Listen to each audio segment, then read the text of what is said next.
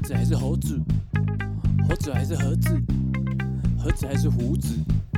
啊，无关黑盒子。耶，欢迎收听无关黑盒子。That's right，我是比利。那这一集是下集哦。那我们上一集讲了关于病毒的一些特性啊、活性啊、它的结构啊、如何感染啊。那这一期呢，我们要来讲如何抵抗病毒这件事。那如何抵抗病毒？这个非常重要。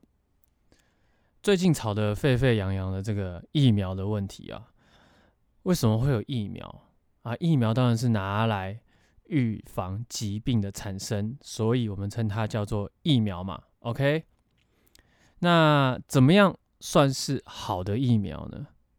其实能够达到我们刚刚讲的预防疾病产生的目的，它就是一个好的疫苗。好，那讲到疫苗，我们就不得不提一下，它是怎么样发现的？也不是说发现，怎么样呃的一个机制？那怎么样的状况下，让大家知道说，哦，原来有疫苗这个方法可以用？它算是人类史上蛮伟大的一个发明，毕竟疫苗的产出对世界。人类啊，对每个国家的人口都有非常正面以及健康的帮助。那我们就来聊聊疫苗的这个历史。疫苗呢，首先它是由这个一位英国医生叫做 Edward Jenner。那这个爱德华医生呢，那个时候就是整个欧洲啊，或者说全世界啊，都受这个天花疾病的影响。那他就发现啊，哎呦。你们这些挤牛奶的女工怎么都没有天花的症状哦？那到底为什么呢？于是他就开始展开他的研究，他就发现呐，挤牛奶的女工啊，她基本上都会感染一种病毒，叫做牛痘病毒。而你感染牛痘病毒之后，是不是就不会再感染到这个天花病毒呢？他就开始做实验呐，哎，直接做。活体实验，对，他就把一个小男孩的手呢画了一道伤痕，然后把这个牛痘病毒啊抹在上面哦，那这个小男孩就得到了这个牛痘病毒嘛。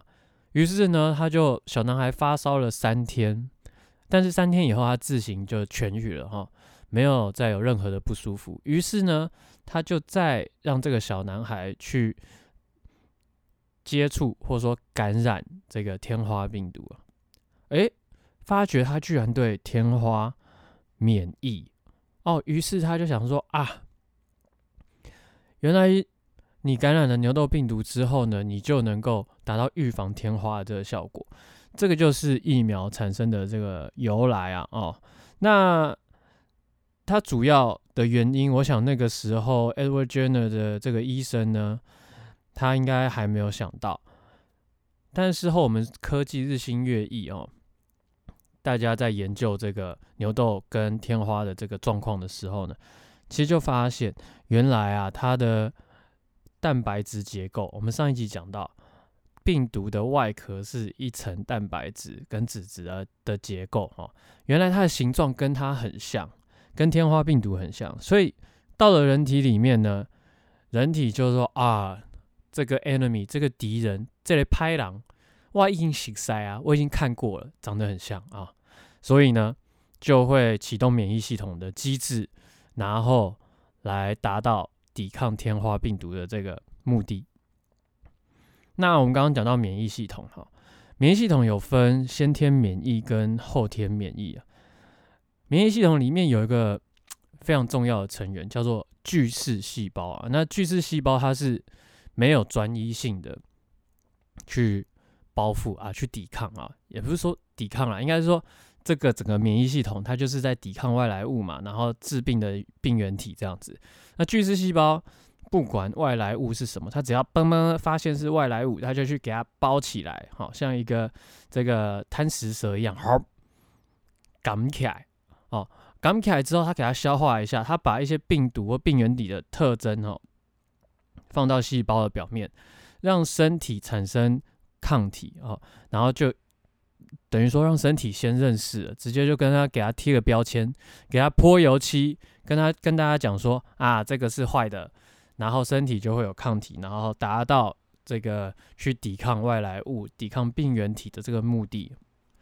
那后天免疫系统呢？后天免疫系统基本上呢就有专一性喽。哦，怎么说有专一性？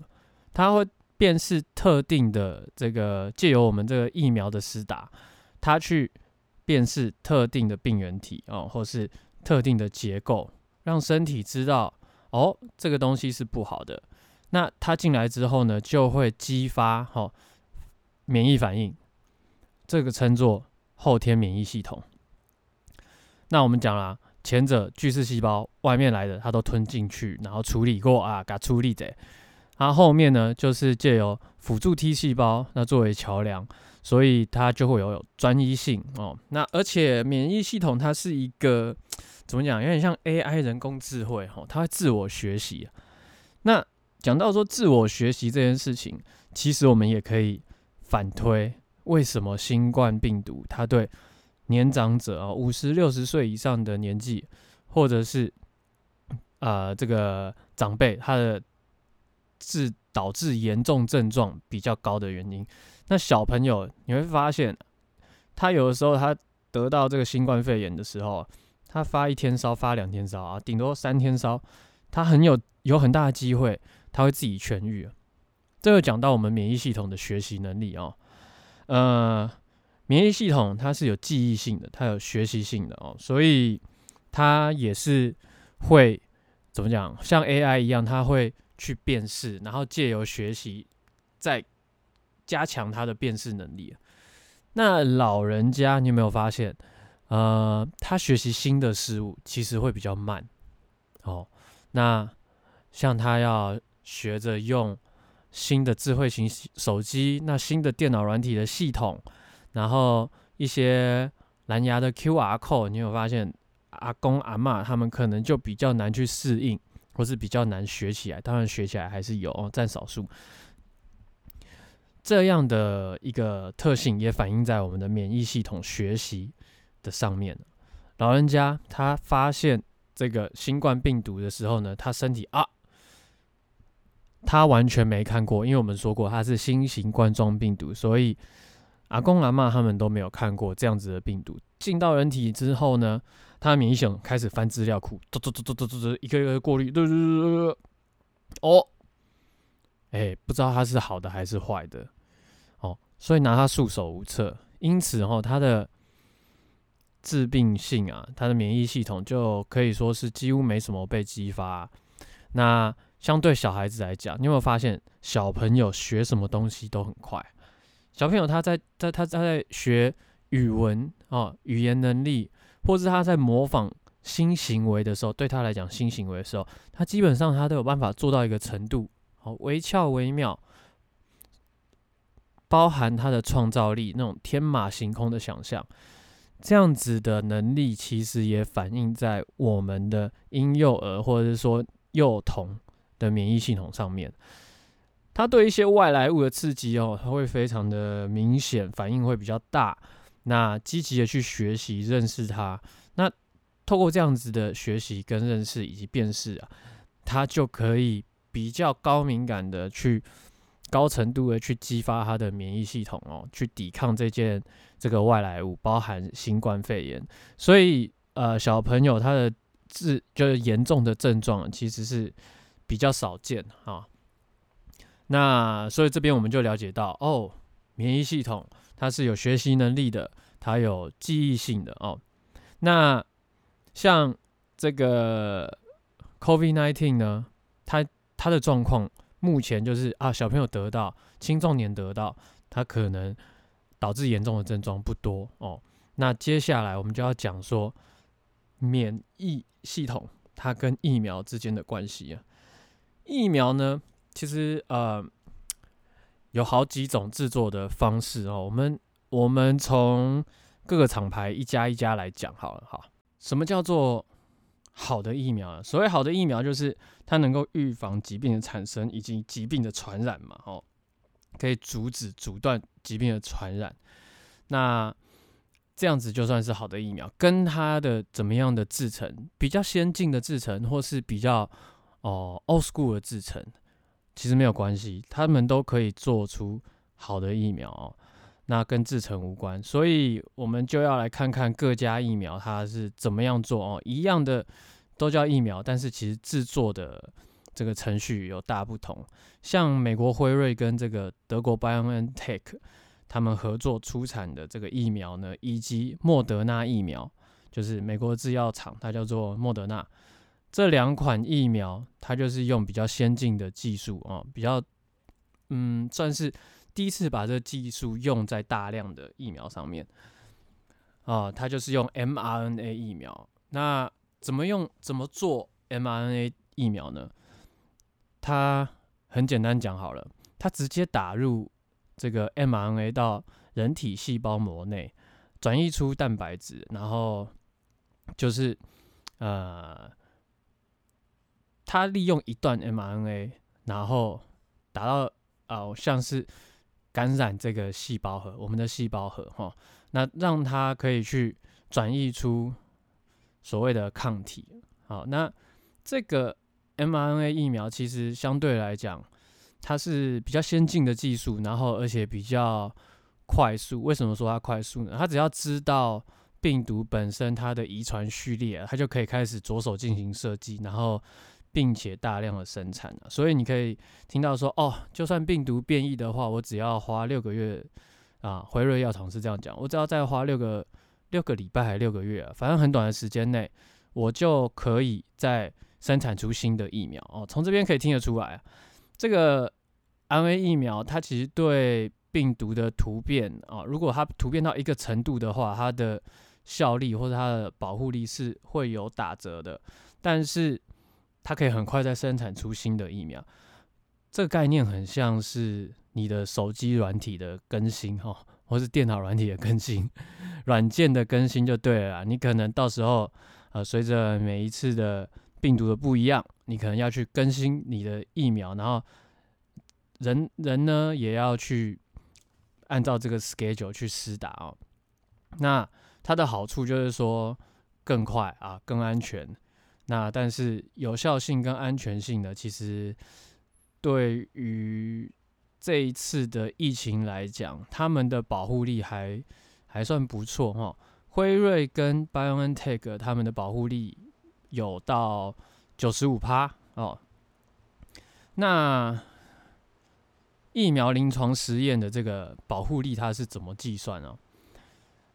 嗯，这可能跟我们一般想的不一样哦。这边我要跟大家解释一下，它的保护力，像辉瑞、然后莫德纳这两款 mRNA 疫苗，它的保护力大概有到九十五趴。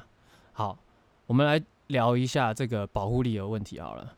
它的临床实验是这样子：假设两千人去做这个药物的实验哈，一千人打疫苗，一千人打安慰剂，全部。打完之后呢，放到这个他们让他们回去过原本的生活。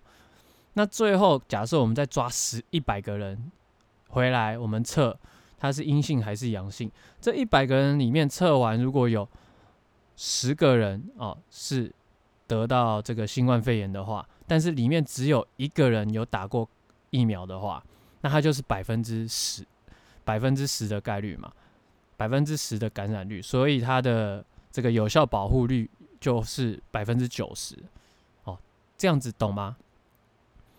哦，所以如果他百分之五十的人都是有打过疫苗，然后并且感染了之后，这一百个人里面有五十个打过疫苗，然后并且打完还是一样感染，那他的保保护率就剩下百分之五十。OK，所以你现在大概了解说，哦，疫苗临床实验它的保护率。不是说两千人全部打完，全部丢下去，然后百分之九十五人不会的，不是的，它是有一些一半的安慰剂里在成分在里面哦，所以这样子计算出来其实是相对客观的，对，那也会偏准确这样。那辉瑞跟这个 BioNTech 还有莫德纳，其实他们的这有效保护率呢是在美国疫情还没有整个大爆发的时候做的临床实验。那大爆发之后做的，像是胶生哦，还有一些其他牌子的，其实你就可以看到它的保护力就没有前面的这两家数据那么漂亮。但总总体来说，哈，超过百分之五十的保护力，其实都算是好疫苗。哦，这个状况让大家了解一下。那世界卫生组织它规定，它的认证疫苗的这个有效保护率是百分之五十，它才会核发这个有效的疫苗的证照，让你可以就是有一个认证的机制就对了。那所以辉瑞跟这个。呃，莫德纳它是百分之九十五以上的保护力。好，这边大概我们就知道，它是利用一段 RNA 序列，好，放注射到这个细胞核里面，然后让它产生抗体。OK，那这样子的好处就是它可以比较快嘛。刚刚讲了，它只要知道病原体的遗传序列，它就可以着手进行设计，然后开始生产。那坏处是呢？它要在很低温的状态下才有办法保持它的这个疫苗的活性啊，就是比较有效期限啊，有效期限要在负七十度以下，包含你的运送哦。那如果你在负二到八度 C 的话，它就只有三十天；在一般室温的话，它就只有十二小时的这个活性哦。所以这个就是造成它价格相对昂贵。啊，一季可能要到一千多台币吧，我记得价格相对的昂贵啊。那因为它整个运送过程的环境非常要求，那你的仓储你想要要要要有那么大的仓储，然后是这些飞机这个运送过程也都要在负七十度以下。那如果负二到八度的话，你的保存期间就相对缩短，所以。虽然我认为 mRNA 疫苗会是未来疫苗设计的主轴或是主力，不过要克服的问题哈，还有安全性，因为毕竟是首次把这个 mRNA 疫苗技术大量的使用，所以它会有什么样的反应哈？到人体里面，我们的数据说实在没那么多啊，时间也没那么长，这样子对，所以这是造成它价格昂贵的一个地方。好的。大概的了解之后呢，我们就可以来看看下一个疫苗了哈。呃，减毒疫苗或者是死毒疫苗啊，其实大概的状况就是说，他把原本的病原体进入多次的培养啊，然后找到一些突变的病病原体，然后让它啊这些突变病原体必须满足传播力较低、致病率致病力较低的这个条件呢。就等于找到一些它突变比较弱的突变的体，然后去把它施打做成疫苗这样子。那以及死毒疫苗，就是说它把用高温或是化学物质杀死的病原体呢，再去做成疫苗，然后去刺激人体的免疫反应。那利用这一类方法去做的，主要是这个中国的科兴疫苗，还有他们的国药生产的这个疫苗哦，都是利用这样子的。方法去做制作疫苗。那目前看到科兴疫苗，它的保护力是五十趴，就我们刚刚上一上之前提到的这个有效的保护力是五十点四趴啦。那勉强满足世界卫生组织它规定的五十趴的这个保护力哦。那其实也不是说用这样子比较 old school 的方法去制作疫苗，它一定效果是不好哈。那其实用一样的方法去做的疫苗已经行之有年了，像水痘啊、麻疹啊、德国麻疹的这疫苗都属于减毒疫苗。然后还有这个狂犬病疫苗也是用这类方法去制作，那它会让人体产生类似轻微自然感应、哎自然感染的免疫反应，它。啊，在少数情况下，病原体可能突变，那也有致病的风险。就是说，它的制成如果嗯有瑕疵，或者是说，因为它需要大量的病原体，所以如果用在传播率或是致死高率、致死率很高的疾病上面的话，风险其实蛮高的。对于研究者哈，或是接种者，都有极高的传染的风险。那主要原因就是这个过程中呢，有可能病毒去活化的不完全而遭感染哦。所以目前世界各个药厂的大国或是各个疫苗团队，其实都没有选择这样子的方式去制作新冠肺炎的疫苗。那只有中国的两家药厂是用这种这种方式哈。那虽然是这样子，不过它还是有呃符合五十趴啦，它五十点四趴的保护力哦。这是科兴疫苗跟他们的国药所生产的疫苗。那嗯，蛮其实大家可以自己去查哦。我我查到的，因为我也不太敢敢说呃一定是这样啊。因为他们比如说在巴西或是哪边也有接种这个中国制疫苗，那不过确诊率反而提高，但是这个因素可能不是说它的疫苗不好，而是有可能它没有办法去应变这个病毒它的变异性太来得太快，所以你打完这样子的疫苗之后呢，你很有可能它的保护力没有那么高，然后主要原因就是它无法应变这病毒的变异。好。这个就是呃，科兴疫苗跟中国生产的这个国药疫苗哦。不过它的好处是，它可以在一般的冰箱就可以保存了，二到八度 C 就可以保存，所以它价格相对的低非常多哈，大概是一杯咖啡的价格就可以买得到。那嗯，每个国家的国情不同啊，像一些未开发国家或是。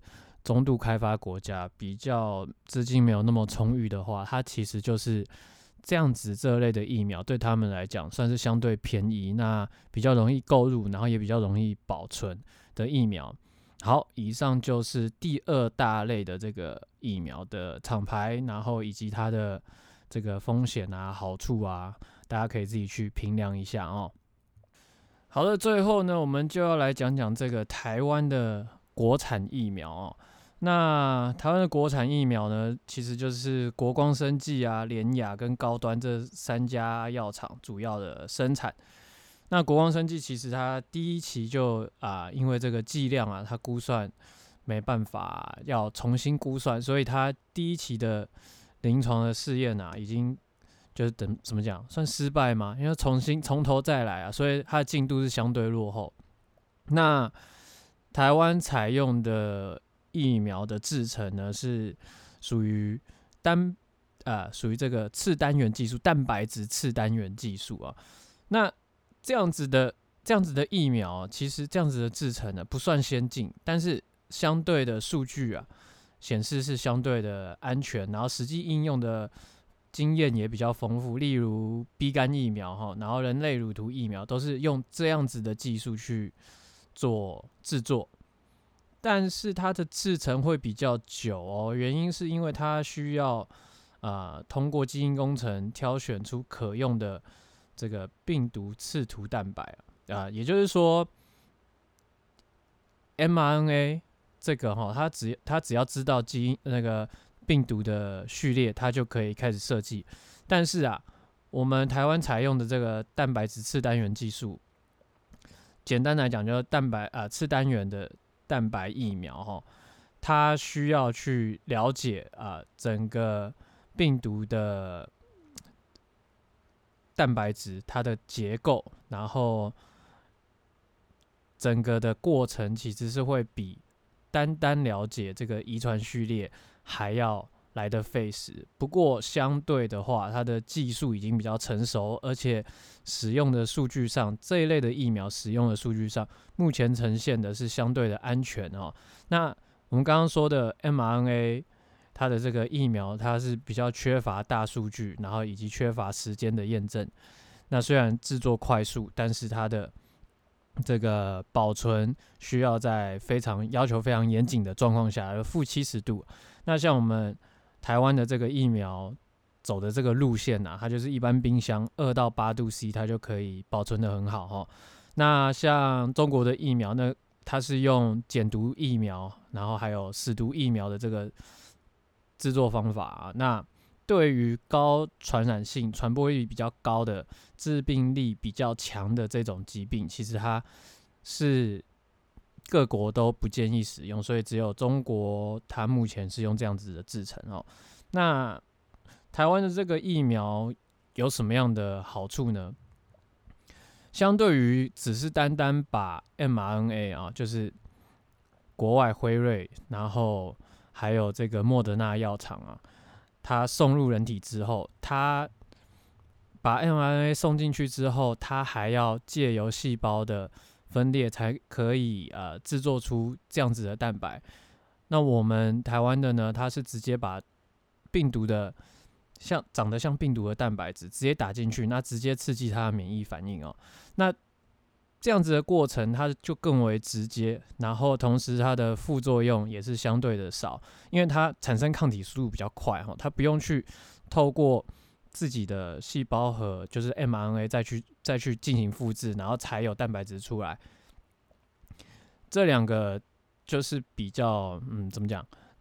直接跟一个间接，哦，mRNA 是比较偏间接，让它产生抗体。那台湾的这个。方法呢，就是比较直接，让它产生抗体，所以预期的副作用也比较少。那另外呢，施打的禁忌也比较少。比如说像 mRNA 的话呢，它其实就是呃免疫力比较低下的人哦，就比较需要去评估它是否能够承受它的副作用。但是蛋白质次单元疫苗啊。它就相对来讲比较没有限制啊，老人、孕妇都可以施打，甚至是我们刚刚说的免疫力低下的艾滋病患者，他也可以施打。那这一类的人呐，免疫力本来就比较差，那但是他打到疫苗之后，保护力也会相对的弱，但是他可以施打哈。那容易保存，好，跟一般的冰箱温度一样。重点呢，就是说它这样子的技术行之有年，然后安全跟副作用也相对的少。那只是目前我们对于新冠肺炎的这个国产疫苗还是缺乏数据哦。因为 怎么说缺乏数据呢？因为台湾它疫情爆发比较晚，前面没有足够的感染者哦，可以提供有效的数据哦，所以。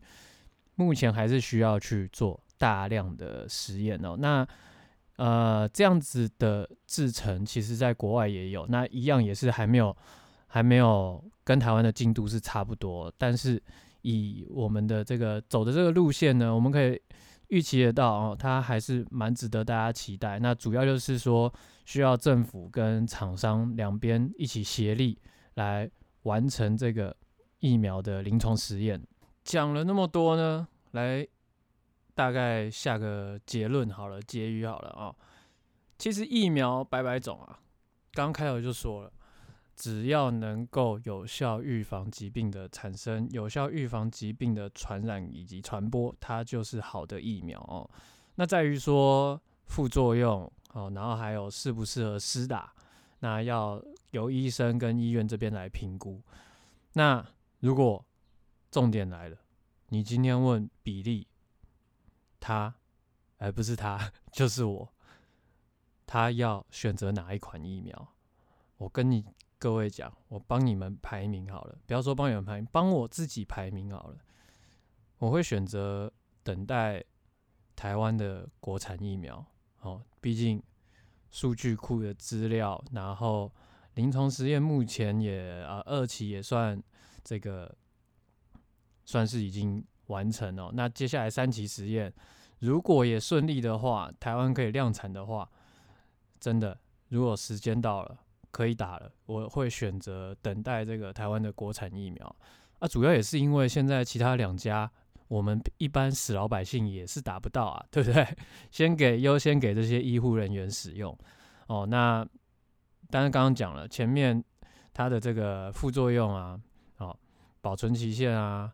这些都有很严格的规定，以及很严苛的环境跟条件下，它才可以预防它不会过期，保持它的活性哦。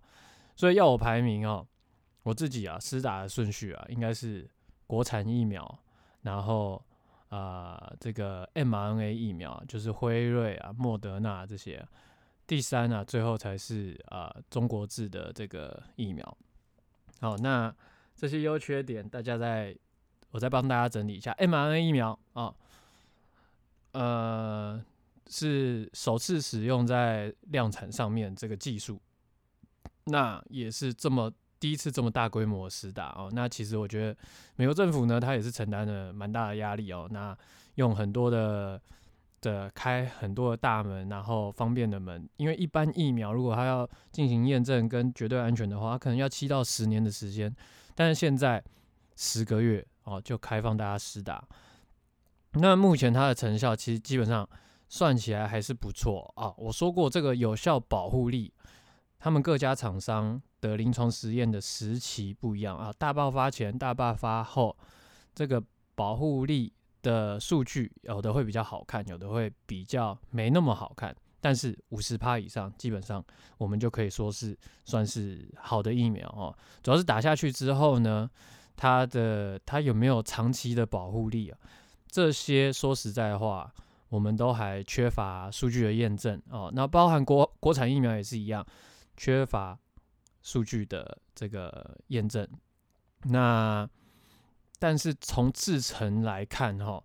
相对稳定跟安全的，可能真的是我们台湾的国产疫苗哦。那是不是说台湾做的一定好？对我来讲不是这样，而是你要去看它的疫苗的制成，然后看它它的制成的类似的数据哦，以。这个方法做的疫苗相对来讲安全哦。那国外也不是，也不是只有台湾在使用这个方法，国外其实药厂也是有在使用这个方法。那进度跟台湾差不多，接下来就是需要进到临床的实验。所以啊，一般民众或者是说 政府官员呐、在野党啊，或者是执政党啊，其实啊，为国民的健康把关哦，以及监督，我相信。这个是你们的责任哦。那但是该知道的，或是关于疫苗的细节，希望无关黑盒子这边提供给大家的做参考，然后大家可以自行去评量。不过现在我们还是一样，没有疫苗可以选择施打哦，所以期望国产疫苗，听说是七月底嘛，哈，那之后会不会有国外的疫苗先进来？那大家要不要施打？听听看，然后自己去多方的查证跟验证。那我跟我的朋友，一些比如说同学哦，或者是医药相关背景的，我们是蛮看好国产的疫苗这种制成做出来的疫苗了。那希望之后呢，能够有更正确、更大量的数据资料，然后来供大家做选择的参考。以上就是这一期。无关黑盒子，哎呦，差点讲成比例跟一波，哇！我真的是为了这一期啊，烧掉很多脑细胞啊啊！那些过去考试的题目啊，又再重新一次出现在我的脑海里面，希望对你们有帮助。无关黑盒子，我们下次见。猴子还是盒子？猴子还是猴子？猴子还是盒子？盒子还是胡子？啊无关黑